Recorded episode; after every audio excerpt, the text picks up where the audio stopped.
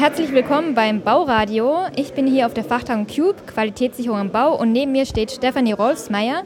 Sie ist Bauingenieurin, zertifizierte Prüferin der Luftdichtheit und im Vorstand äh, des Fachverbands im Luftdicht Luftdichtheitswesen FLIP. Hallo Steffi, du arbeitest ja in der Forschung, Forschungs- und Entwicklungsabteilung für die Blower Door GmbH und du berätst als Expertin für Luftdichtheitsmessungen bei großen Gebäuden. Ab wann gilt denn bei Blow-Door-Messungen ein Gebäude als groß? Gibt es eine Kubikmeterzahl? Also wir haben da zwei Normen, die sich mit der Größe des Gebäudes befassen. Das ist zum einen die 4108 Teil 7. Die gibt uns Anforderungen an, an, äh, unter anderem an große Gebäude, an die Luftdichtigkeit. Und ab, dort ist ein großes Gebäude ab 1500 Kubikmeter.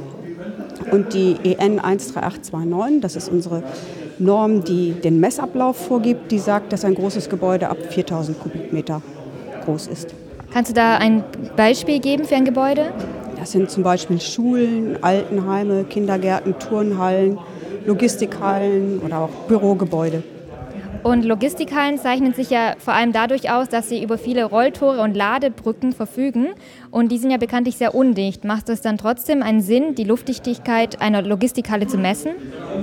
Ähm, ich denke auf alle Fälle, wenn die Logistikhallen beheizt sind in irgendeiner Form, gehen natürlich über diese Leckagen, über die großen Leckagen kann auch Energie verloren gehen. Von daher macht es auch Sinn, diese Logistikhallen zu prüfen, ja. Und äh, macht es einen Unterschied, ob ich einen großen Ventilator benutze oder zwei normale Ventilatoren? Na, das ist in der Regel, das ist egal, ob man einen großen oder zwei kleine oder mehrere kleine nimmt. Das ist beides möglich. Und ähm, wovon hängt es überhaupt ab, wie viele Ventilatoren ich bei einer Messung eines großen Gebäudes brauche? Letztendlich von der Dichtigkeit des Gebäudes. Je dichter ein Gebäude ist, desto weniger Ventilatoren brauche ich und kleinere Ventilatoren. Das ist auch so eine, so eine kleine Tendenz abzusehen, dass die Gebäude, wenn die Leute ein bisschen sensibilisiert sind, dass die Gebäude tatsächlich auch dichter werden und dass man weniger Ventilatoren braucht.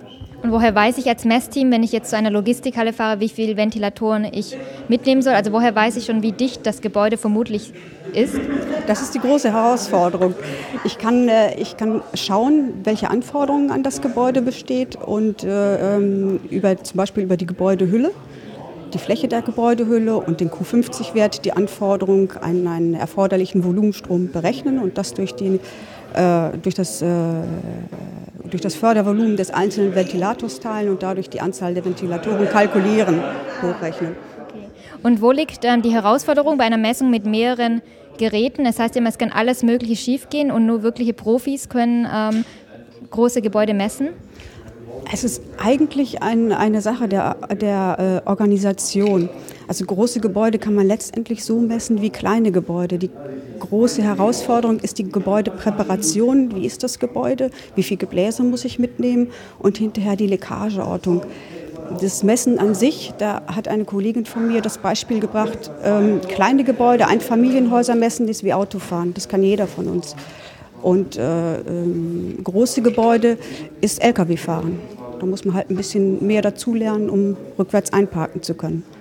Und braucht man denn auch einen, beim Lkw-Fahren braucht man einen Führerschein sozusagen? Braucht man denn auch ein Zertifikat oder einen besonderen Nachweis, um große Gebäude messen zu können?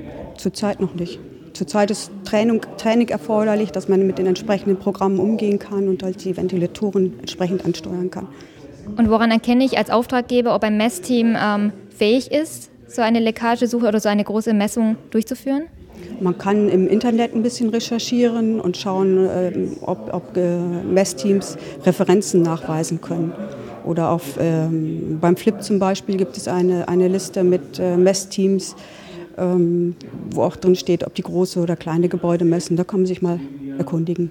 Das heißt, es geht auch viel um Erfahrung. Auf alle Fälle, ja, auf alle Fälle. Und ähm, welchen Einfluss haben denn die anwesenden Menschen bei einer Blower-Door-Messung? Im positiven oder negativen. Wenn die äh, äh, anwesenden Bauarbeiter geimpft sind, dass sie während der Messung äh, des Gebäudes die Fenster zum Beispiel geschlossen halten und Türen geschlossen halten und sie über den Sinn dieser Messung aufgeklärt wurden, kann man sehr gut messen. Sind die äh, Kollegen nicht aufgeklärt, kann es halt passieren, dass während der Leckageordnung oder während der Messreihen Fenster auf und zu gehen und damit die, die Messung entsprechend nicht mehr funktioniert. Du hast ja vorher gesagt, äh, so eine Messung ist wie beim kleinen Haus, äh, muss man genauso aufpassen wie bei einem größeren Gebäude oder bei einer Halle. Gibt es denn einen Unterschied bei der Gebäudepräparation?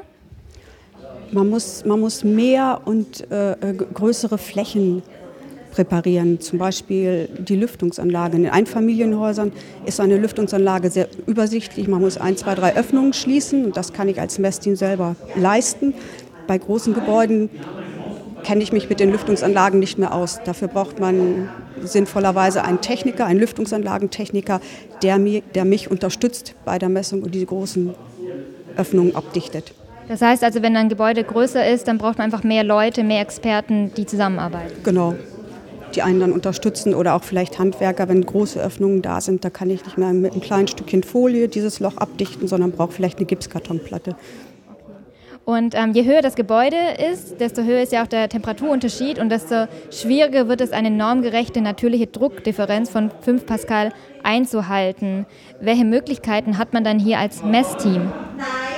Oh, das ist, ähm, das ist eine Herausforderung.